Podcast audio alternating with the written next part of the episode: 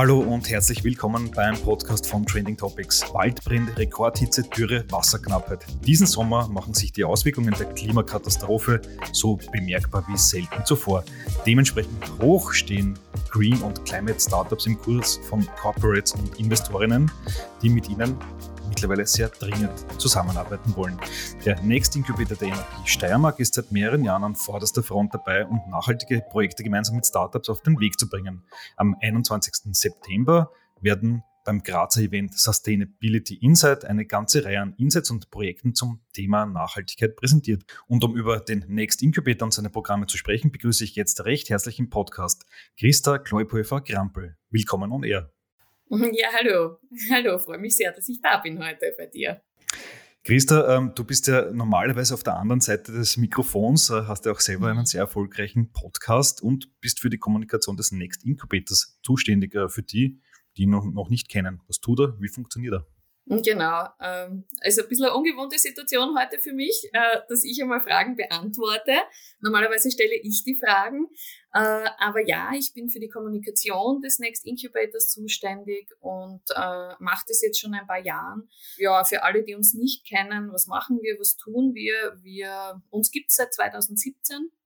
Wir sind der verlängerte Innovationsarm des, der Energie Steiermark, machen das einige Jahre schon äh, hat ganz klassisch mit Innovationsprojekten begonnen, äh, haben uns ganz klassisch mit Startups äh, beschäftigt, so wie das ganz viele machen. Seit, ich würde sagen, seit gut zwei Jahren eigentlich haben wir uns dann aber auch fokussiert und haben gesagt, ja, ich meine, die, das Gebot der Stunde äh, ist natürlich die Nachhaltigkeit. Also und das wollen wir auch, ähm, das wollen wir auch zu 100 Prozent machen und das tun wir auch. Und wir machen nur mehr also wirklich zu 100 Prozent auch ähm, nachhaltige Projekte. Und das dürfen wir auch machen. Also das ist eine, eine sehr große Geschichte für uns. Das ist, ähm, das ist etwas, das super ist für uns. Wir dürfen das auch. Ja, und das machen wir im Next Incubator. Aber äh, wir machen, wir arbeiten nicht nur mit Startups, äh, sondern wir machen ganz viele andere Sachen auch. Also wir machen ganz viele langfristige Geschichten. Wir, wir haben Forschungs- und Entwicklungsprojekte, die natürlich langfristiger sind. Wir haben interne, externe Innovationsworkshops, die wir machen, Ideenmanagement etc. Ähm, ja. Alles klar, also eine ganze Bandbreite an Tätigkeiten. Ich habe mal auf der Webseite nachgeschaut. Ihr habt da mehr als 20 Projekte mittlerweile gelistet unter anderem auch schon mit verschiedenen Startups umgesetzt. Gib uns mal einen Eindruck, welche dieser Projekte haben dich da besonders begeistert? Ja, das ist immer ganz schwierig zu beantworten. Es sind einfach wahnsinnig viele Projekte, die wir gemacht haben seit 2017. Äh, begeistern tun mir ganz oft Projekte, also begeistern tun mir ganz oft die Menschen dahinter, äh, muss ich ganz ehrlich sagen, weil das sind oft äh, Mensch, man, warum tut man sich das an? Äh, es ist ganz egal, ob das jetzt, ob man es, ob man sich jetzt als Startup nennt, ob man ein Netzwerk gründet, ob man einen Verein gründet, eine Organisation. Das sind Menschen, die an eine Sache glauben, die eine Idee haben und das dann auch umsetzen. Und das begeistert mich einfach immer. Äh, jemand, der, der sagt, ich glaube so sehr daran, dass ich mir das antue und das dann auch umsetze. Ähm, wenn ich mir jetzt anschaue, welche Projekte wir aktuell gerade tun, dann gibt es schon Sachen, die ich sehr toll finde. Also wir haben wir aktuell gerade äh, wird oder wurde eine Turbine bei uns eingebaut, äh, Natil Energy. Das ist noch ein Projekt, das wir aus unserer Kooperation, die wir mit Plug and Play im Silicon Valley hatten, äh, zu uns gekommen ist, aus Amerika. Das ist eine Turbine, die es möglich macht, dass, dass man einfach keine Fischaufstiegshilfe mehr braucht, wo Fische durch die Turbine quasi durchschwimmen kann. Die geht jetzt in Kürze in Betrieb ähm, und ist dann ein Test und man schaut einfach, wie gut funktioniert das. Das finde ich schon ganz cool für mich als, als Marketer ist das auch irgendwie sehr cool, weil das klingt einfach sehr simpel und dann finde ich, äh, funktioniert das auch in der Kommunikation sehr gut und das, das finde ich ganz, ganz spannend. Was mich auch äh, gerade sehr begeistert, ist ein langfristiges Forschungs- und Entwicklungsprojekt, das ist K2Flex, das machen wir gemeinsam oder über Green Energy Lab, wo es einfach um dieses bidirektionale Laden geht. Da geht es einfach auch darum, dass ich zukünftig vielleicht mein, mein E-Auto nicht mehr nur zu Hause anstecke, um den Strom mir zu Hause zu holen für mein E-Auto, sondern möglicherweise kann ich auch zu Hause den Strom aus meinem E-Auto bekommen, um, ich weiß nicht, mir mein Abendessen zu kochen, um das jetzt super einfach zu, zu erklären. Aber das sind so Dinge, die, die mich dann auch begeistern, weil ich einfach das wirklich cool finde, äh, woran gearbeitet wird und ähm, wie, welche Lösungen es da gibt, um einfach auch weiter zu tun und um Lösungen für die Zukunft zu schaffen. Alles klar. Also ihr beschäftigt euch mit allen Zukunftsthemen rund ums Kernthema Energie, klarerweise. Kürzlich ist eine, eine große Diskussion äh, aufgekommen rund ums Thema ESG, also die drei Buchstaben, äh, sind ja sehr, sehr prominent. Äh, mittlerweile gibt es aber gegen dieses Etikett, was sich äh, da viele, äh, auch Investmentfonds, draufgeschrieben haben, gibt es immer mehr Vorbehalte. Äh, manchen wird sogar unterstellt, da Greenwashing zu betreiben. Und äh, wie geht es hier mit dem Thema Greenwashing um? Das ist ja eine Falle, in die man auch als Unternehmen recht leicht reintappen kann. Wie sichert man sich dagegen ab? Ja, das Thema Greenwashing, das ist immer, äh, finde ich immer sehr schwierig. Also ich finde auch sehr schwierig, das, das zu beantworten. Ähm, man muss schon unterscheiden zwischen, wo wird ganz bewusst Greenwashing betrieben, wo passiert auch. Also ich würde jetzt nicht jedem per se unterstellen, dass man, dass man bewusst Greenwashing betreibt. Ich glaube, es ist, die Grenze ist sehr, sehr schwer zu ziehen. Ähm, was wir einfach tun, um es möglichst auch zu vermeiden, wir versuchen wirklich ähm, äh, unsere Projekte sehr gut auszuwählen äh, und auch gut zu bewerten. Wir haben vor Jahren ein, ein finnisches Startup kennengelernt, Solved, äh, die eine internationale Plattform an Nachhaltigkeitsexperten aufgebaut haben. Und mit denen arbeiten wir immer noch zusammen. Und äh, einmal im Jahr äh, wählen die für uns äh, bestimmte Anzahl an internationalen Nachhaltigkeitsexperten aus, äh, fünf bis sieben. Äh, und die bekommen von uns unsere Projekte zugeschickt äh, und die bewerten unsere Projekte. Äh, und das machen wir einmal im Jahr, einfach auch um noch einmal von außen einen Blick drauf zu bekommen, sind diese, Bewer sind diese Projekte, die wir machen, haben die auch einen Impact oder haben sie es nicht?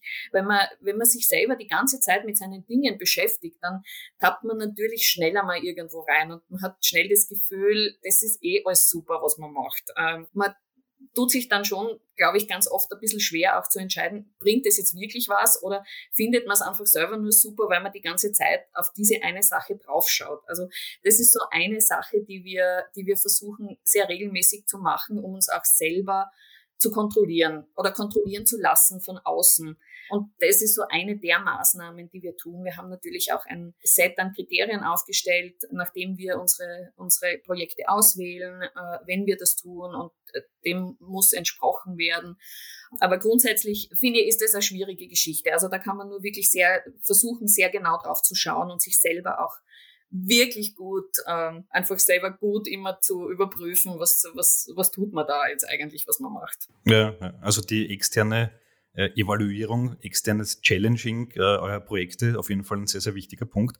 War kürzlich auf einer Konferenz und da ist äh, von Nachhaltigkeitsexpertinnen äh, mehr oder weniger gesagt worden, ESG, das ist was von gestern. Man sollte sich als Startup, als Corporate so wirklich äh, fokussieren auf die SDGs, auf die Sustainable Development Goals der United Nations. Welchen SDGs habt ihr euch verschrieben? Also wir haben, wir haben uns auch mit den SDGs sehr intensiv auseinandergesetzt. Das war ein recht langer Prozess, weil es sind ja sehr viele und äh, es ist ja gar nicht einmal so, dass du dir die anschaust und sagst, ja, es ist eh alles easy, äh, sondern da steht ja sehr, sehr viel dahinter. Und äh, wir haben dann in einem, um jetzt ein sehr populäres Wort gerade zu verwenden, partizipativen Prozess im Team, wir sind zehn Leute, dann äh, sind wir auf sieben SDGs eigentlich gekommen, auf die wir uns fokussieren.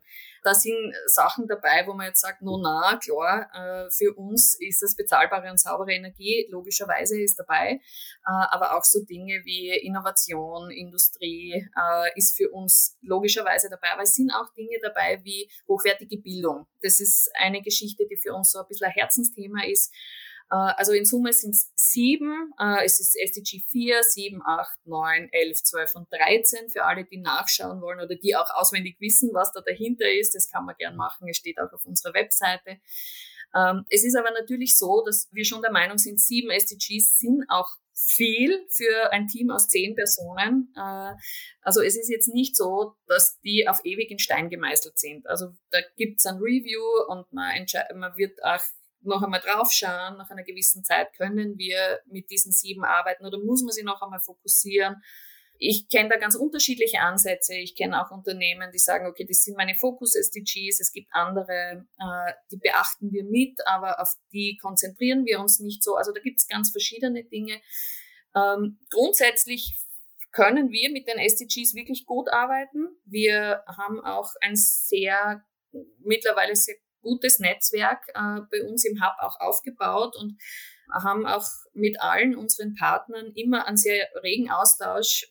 Worauf fokussieren Sie? Auf welche SDGs? Das erleichtert es uns einfach auch so ein bisschen herauszufinden, wie können wir gut zusammenarbeiten und wo gibt es Anknüpfungspunkte. Also von dem her muss ich sagen, die SDGs funktionieren einfach für uns sehr gut, vor allem auch einmal, um herauszufinden, wo kann man mit wem gut zusammenarbeiten. Aber es ist halt schon ein bisschen mehr als einfach nur sich hinzustellen und zu sagen, okay, das klingt jetzt super und dann hat man wie ein Handbuch und ein Regelwerk. Also man muss sich schon recht gut damit auseinandersetzen, wie ich finde. Absolut. Das heißt, die Gründerinnen da draußen, die mit euch zusammenarbeiten wollen, die sollten sich äh, im Optimalfall in einem oder mehreren dieser sieben SDGs äh, finden, oder?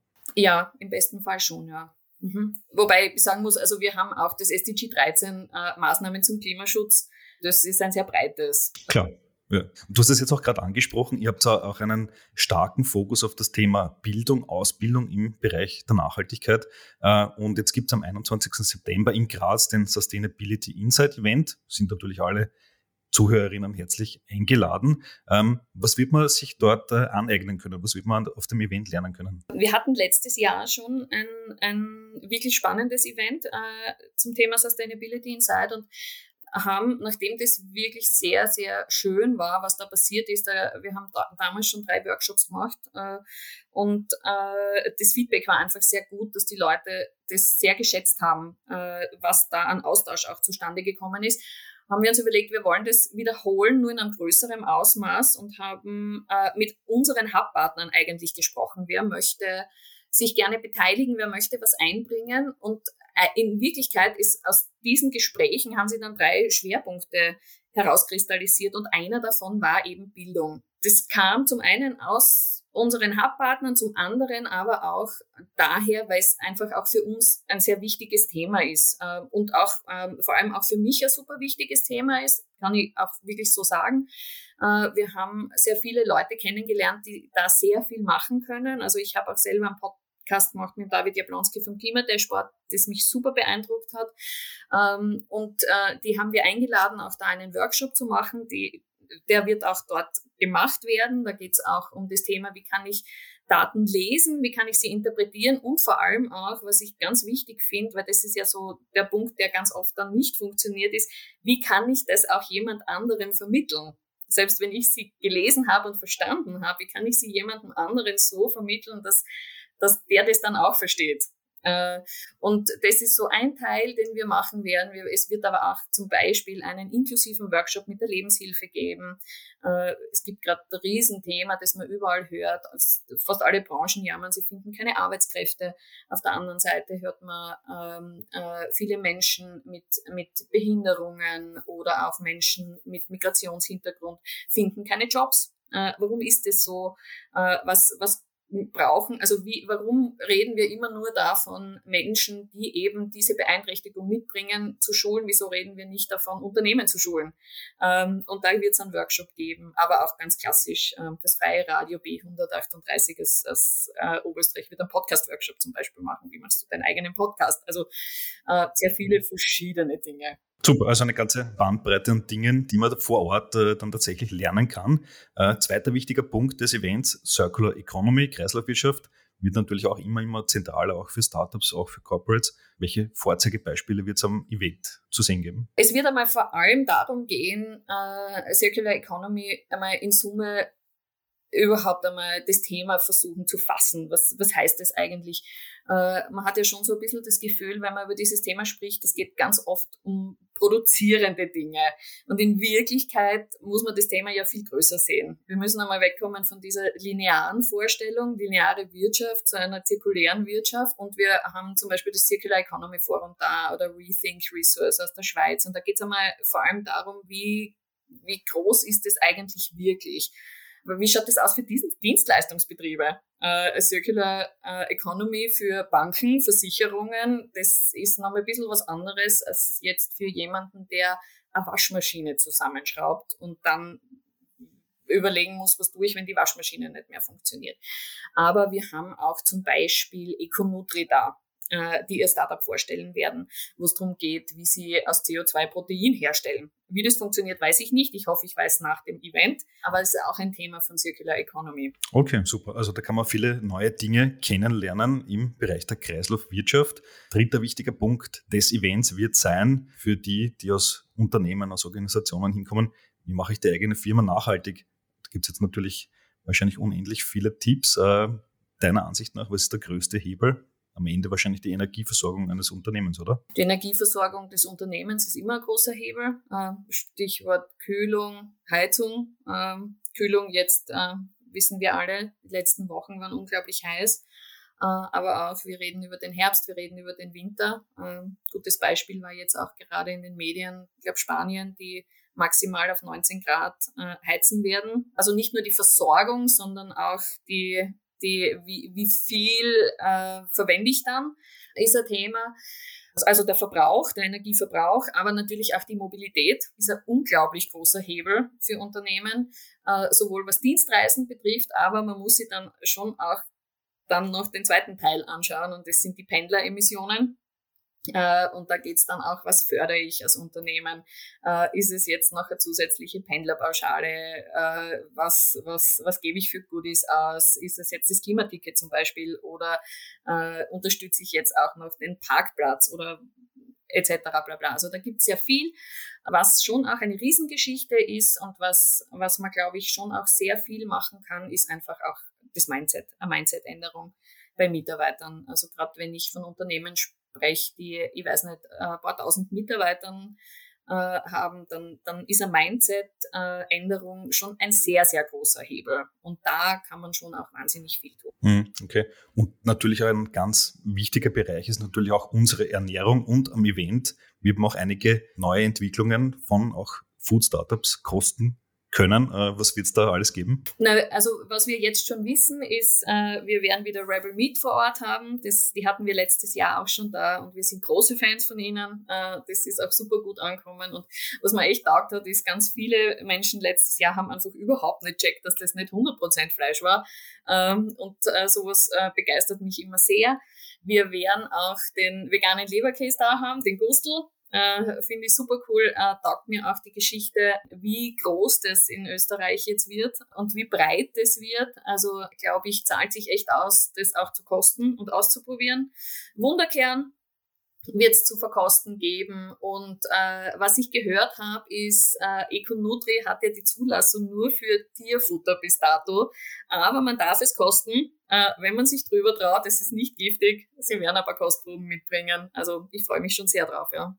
Alles klar, super. Also volles Programm am Sustainability Insight Event am 21. September im Grazer Unicorn. Die passende Location gibt es auch dazu.